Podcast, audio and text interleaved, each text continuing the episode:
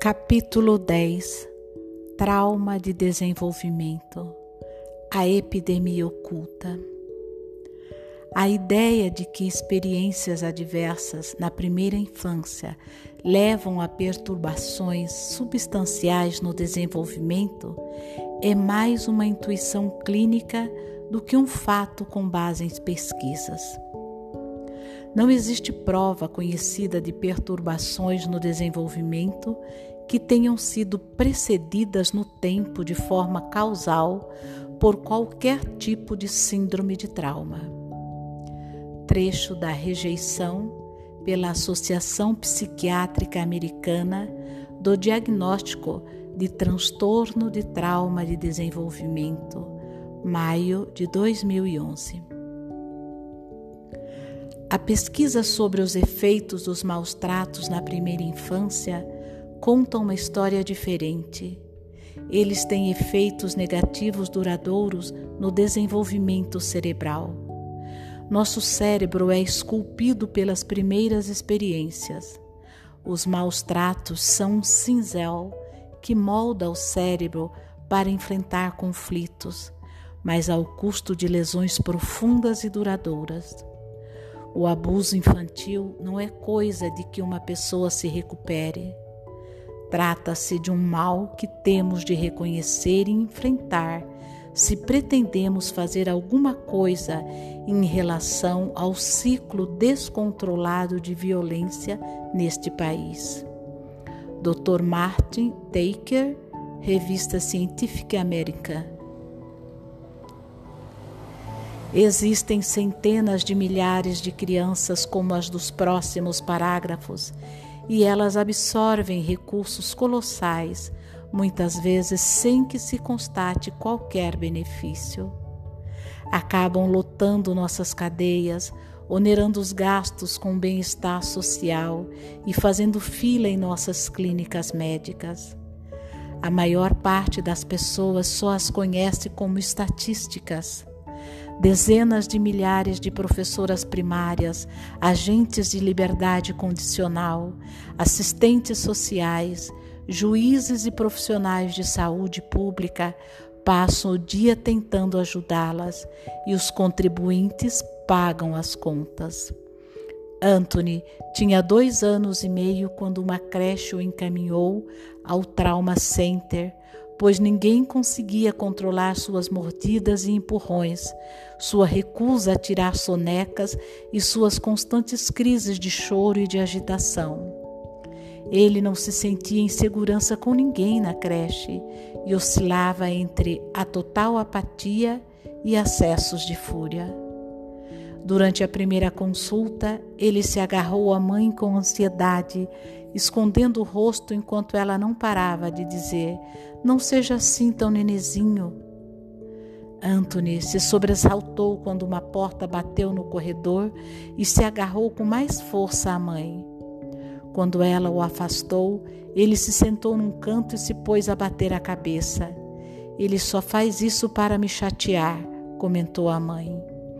Indagada sobre seu próprio histórico, contou que fora abandonada pelos pais e criada por parentes que batiam nela, ignoravam-na e começaram a abusar dela sexualmente aos 13 anos. Ficou grávida de um namorado bêbado que a deixou quando ela lhe contou que estava esperando um filho dele. Anthony era igual ao pai. Ela disse: um inútil. Ela tivera incontáveis brigas violentas com outros namorados, mas estava certa de que ocorreram bem tarde, à noite, e Anthony não teria notado. Se fosse internado no hospital, é bem provável que Anthony recebesse uma série de diagnósticos de diferentes transtornos psiquiátricos: depressão, transtorno desafiador de oposição, ansiedade, transtorno de apego reativo, transtorno de déficit de atenção com hiperatividade e transtorno de estresse pós-traumático. Nenhum deles, porém, esclareceria o que havia de errado com o menino. Ele estava morto de medo e lutava pela vida e não acreditava que a mãe pudesse ajudá-lo. Houve também o caso de Maria, latina de 15 anos, uma entre mais de 500 mil adolescentes nos Estados Unidos que crescem em lares de acolhimento e programas de tratamento residencial. Obesa e agressiva, seu histórico era de abuso sexual, físico e emocional. Desde os oito anos, havia morado em mais de 20 casas. A pilha de prontuários que chegou junto com ela a descrevera como muda, vingativa, impulsiva, descuidada e dada a condutas automutilantes, com temperamento explosivo e extrema oscilações de humor. Referia-se a si mesma como inútil, imprestável e rejeitada. Depois de várias tentativas de suicídio, Maria foi alojada em um de nossos centros de tratamento residenciais. De início ficava calada e distante, mas tornava-se violenta quando as pessoas se aproximavam muito dela. Depois do insucesso de outras abordagens, foi incluída num programa terapêutico com equinos. Todos os dias ela cuidava de seu cavalo e tinha alunas de adestramento. Dois anos depois,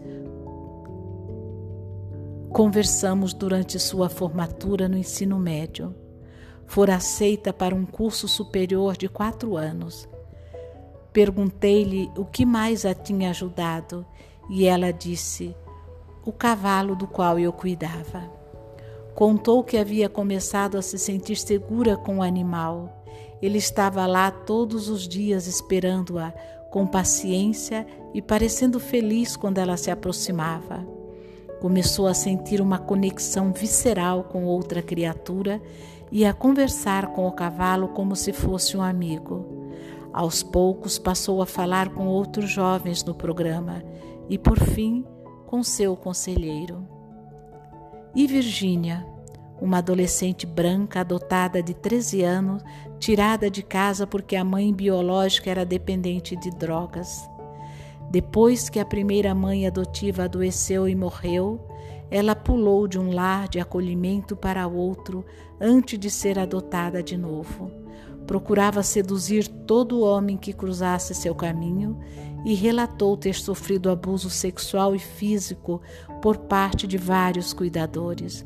Chegou ao tratamento residencial depois de 13 hospitalizações por tentativas de suicídio. A equipe do programa a descrevia como isolada, controladora, explosiva, sexualizada, importuna, vingativa e narcisista. Ela se descrevia como desagradável e dizia que gostaria de estar morta. Seu prontuário registrava transtorno bipolar, transtorno explosivo intermitente, transtorno de apego reativo, transtorno de déficit de atenção TDA do tipo hiperativo, transtorno desafiador de oposição e transtorno por uso de substâncias psicoativas. No entanto, quem era mesmo Virgínia? Como poderíamos esperar que ela tivesse uma vida? Só poderemos ter esperanças de solucionar os problemas dessas crianças e adolescentes se definirmos de forma correta o que está acontecendo com eles e fizermos algo além de criar novos medicamentos para controlá-los e tentar descobrir o gene responsável pela doença que os aflige. O desafio está em encontrar meios de ajudá-los a levar uma vida produtiva e, com isso, poupar milhões de dólares dos contribuintes. Esse processo começa com o enfrentamento da verdade.